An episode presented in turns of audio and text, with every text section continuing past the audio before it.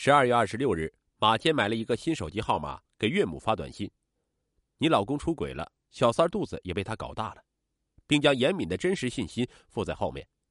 当晚，李志宏刚从公司回家，鲍金梅就质问他说：“你五十多岁了，还搞婚外恋，是不是要将这个家搅散？”得知妻子已经知道了一切，李志宏的口气软了下来，温言细语与妻子沟通说：“金梅呀，瞒着你是我不对，可我找这个女人不是搞什么婚外恋，我只是想让她给我生个孩子，等孩子出生后，我就会抱回家给你养。”到时候继承咱们的家业，我这都是为了咱们这个家呀，为了小童和你吗？鲍金梅扇了丈夫一巴掌。无耻！找小三儿还打着冠冕堂皇的幌子。严敏生下了孩子，跟我有什么血缘关系？与其把家产给这个贱种，还不如给马坚，他好歹是小童的丈夫。夫妻俩吵了一宿，并发生了肢体冲突。次日，鲍金梅赶到酒店兴师问罪，揪住严敏就打，保安冲进来将他们拉开了。打斗平息下来，但严敏做小三的事在酒店曝光了，在同事鄙夷的目光中，她当天下午就办理了辞职手续。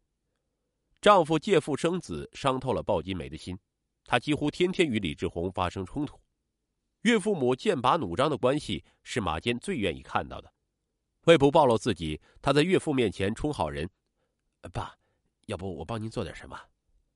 李志宏摇摇头说：“哎，这是我与岳母之间的事。”你别搅和进来了，免得他迁怒于你。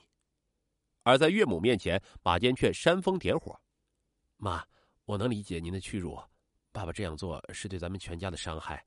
一旦那个贱女人生下孩子，说不定爸爸会与你离婚呢。”鲍金梅是几近崩溃。二零一八年一月三日，马天再次用陌生号码发短信，将严敏住处地址告知岳母。两天后，鲍金梅闯进严敏的住处，将家里砸得一片狼藉。事后，严敏向李志宏哭诉：“人身安全没保障了，我要做掉孩子。”李志宏头都大了：“哎，千万别这样，我会处理好家里的事儿。”回家后，李志宏向妻子下最后通牒：“你再这样闹，我们只有离婚了。”你是过错方，离婚我要让你一无所有。鲍金梅是毫不示弱，眼看严敏的肚子越来越大，岳父母还在打嘴巴官司，马坚忧心如焚。时间一长，杨敏肚子里的孩子就打不掉了，肯定会生出来。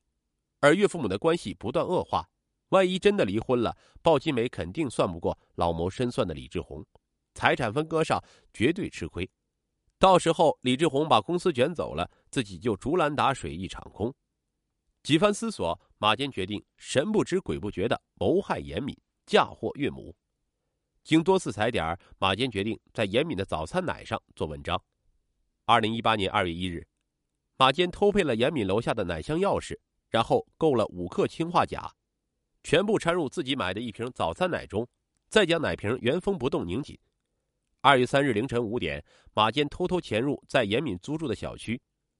六点零五分，送奶工将鲜奶放进严敏的奶箱中，对方走远后，马坚小跑过去，将做了手脚的早餐奶与奶箱中的鲜奶调包，然后驾车离去。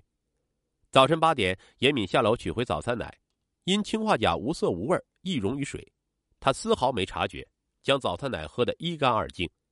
十多分钟后，严敏感觉腹部绞痛，忙给李志宏打电话。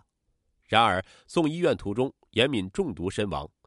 看着情人一尸两命，李志宏的眼睛红了，如实向警方讲述妻子鲍金梅曾与严敏发生过争执。很快，石景山公安分局民警将鲍金梅控制。面对警方审讯，鲍金梅大呼冤枉，试图撞墙自杀。经尸检，严敏死于氰化钾中毒，而鲍金梅并没有作案时间。警方于是调整办案思路，经查看小区的监控录像及走访调查，最终将犯罪嫌疑人锁定为马坚。二月五日，马坚被警方刑拘。经审讯，他交代了自己谋害严敏、妄图嫁祸于岳母的犯罪事实。等待他的将是法律的公正裁决。惨案真相曝光，李志宏与鲍金梅震惊了，他们做梦也没想到，表面孝顺听话的女婿，其实有一颗冷酷歹毒的心，为得到亿万家产，竟不择手段制造谋杀。夫妻俩坚决让女儿与马坚离婚。马坚聪明反被聪明误，害人害己。其实，生命赐予的每一件礼物都在暗中标好了价格，越诱惑越昂贵。从你享受的那天起，就注定将要偿还。家境清贫的马坚得到了富贵婚姻，就必然要承受婚姻之重以及豪门的提防和心机，而他却没有把握好分寸，守住自己的底线，最终在欲望的诱惑中铤而走险，付出了一生的昂贵代价。李志宏夫妇也教训深刻。作为豪门夫妻，防人之心无可厚非，可他们把应有的翁婿之情、夫妻之义全盘转化为利益交换，并最终激化矛盾，也是悲剧产生的重要原因之一。